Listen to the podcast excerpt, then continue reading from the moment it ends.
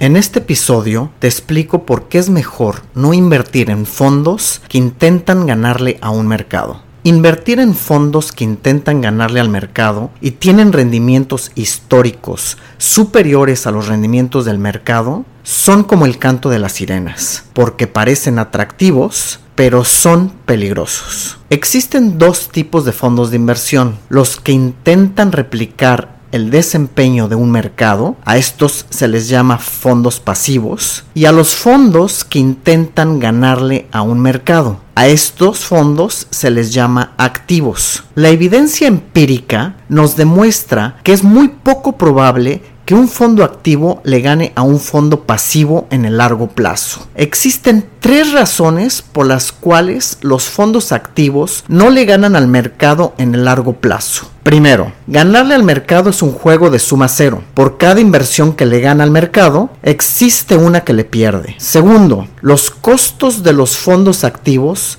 son mayores que los costos de los fondos pasivos. Tercero, la competencia es feroz en los mercados. Existen miles de personas muy inteligentes con miles de millones de dólares tratando de encontrar oportunidades y gangas. Muchos inversionistas o asesores financieros eligen fondos activos basados en el desempeño histórico de esos fondos. Sin embargo, el desempeño pasado de un fondo activo nos dice nada sobre el desempeño que tendrá ese fondo en el futuro. Puede haber fondos activos que les ha ido muy bien en el pasado, pero no hay ninguna relación con su rendimiento futuro. Es decir, los rendimientos históricos de un fondo activo no son representativos de su desempeño futuro. Es un error muy grave seleccionar fondos con base en su desempeño histórico. Por ejemplo, todos conocemos negocios que les ha ido bien en el pasado y después ya no. También empresas que en algún momento fueron exitosas y después lo dejaron de ser, como Enron, Kodak, Lehman Brothers, entre otros muchos. Lo mismo ocurre con los fondos de inversión. El doctor Fama, Premio Nobel de Economía, estima que el 97% de los fondos no le gana al mercado en el largo plazo. El 3% que le gana al mercado lo más probable es que es por suerte. Han existido fondos en el pasado que le han ganado al mercado por 10 años seguidos, pero en los siguientes 10 años perdieron respecto al mercado. Es decir, siempre van a existir fondos activos que le ganan al mercado. El problema es que no podemos saber de antemano cuáles serán esos fondos y sus rendimientos pasados no reflejan el desempeño que tendrán en el futuro. Para darte un ejemplo, supongamos que hay miles de personas tirando monedas al aire.